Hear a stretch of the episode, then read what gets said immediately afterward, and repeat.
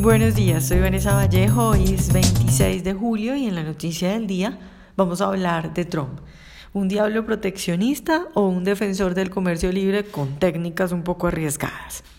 A nuestros lectores les damos la bienvenida como siempre y a quienes nos escuchan a través de YouTube les recuerdo que pueden oírnos sin retraso si se suscriben en nuestro sitio web.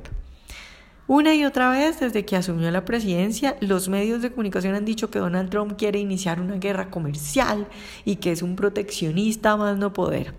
Sin embargo, su estrategia, según lo que ha manifestado él mismo, porque lo ha dicho en diferentes ocasiones, no es poner aranceles para evitar la entrada de productos extranjeros y armar unas barreras enormes y no dejar entrar a nada sino amenazar con aumentar las barreras, los aranceles, para que otros países ante esa amenaza bajen así sus aranceles.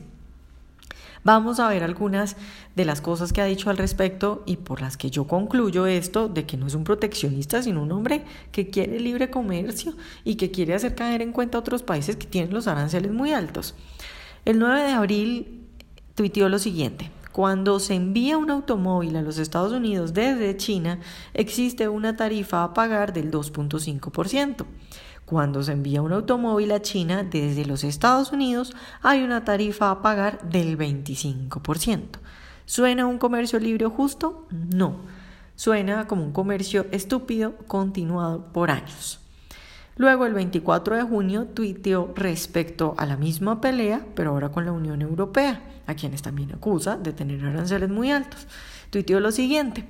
Estados Unidos insiste en que todos los países que han establecido barreras comerciales y aranceles artificiales para los productos que ingresan a su país eliminen esas barreras y aranceles o se encuentren con algo más que reciprocidad en Estados Unidos. El comercio debe ser justo y dejar de ser una calle en un solo sentido. Para terminar, porque hay más tweets al respecto, pero bueno, no me voy a extender eh, he cogido como los más concisos. Ayer Trump tuitea lo siguiente, que creo yo que este es el tuit más importante de todos los que ha puesto al respecto. Dice, la Unión Europea vendrá mañana a Washington para negociar un acuerdo sobre comercio. Tengo una idea para ellos. Tanto Estados Unidos como la Unión Europea deje caer todas las tarifas, barreras y subsidios. Eso finalmente se llamaría mercado libre y comercio justo. Espero que lo hagan, estamos listos, pero no lo harán. ¿Qué vemos en estos tweets? Bueno, pues vemos a un presidente que insiste en que hay que bajar aranceles, que habla, o que mejor dicho, reclama un comercio libre.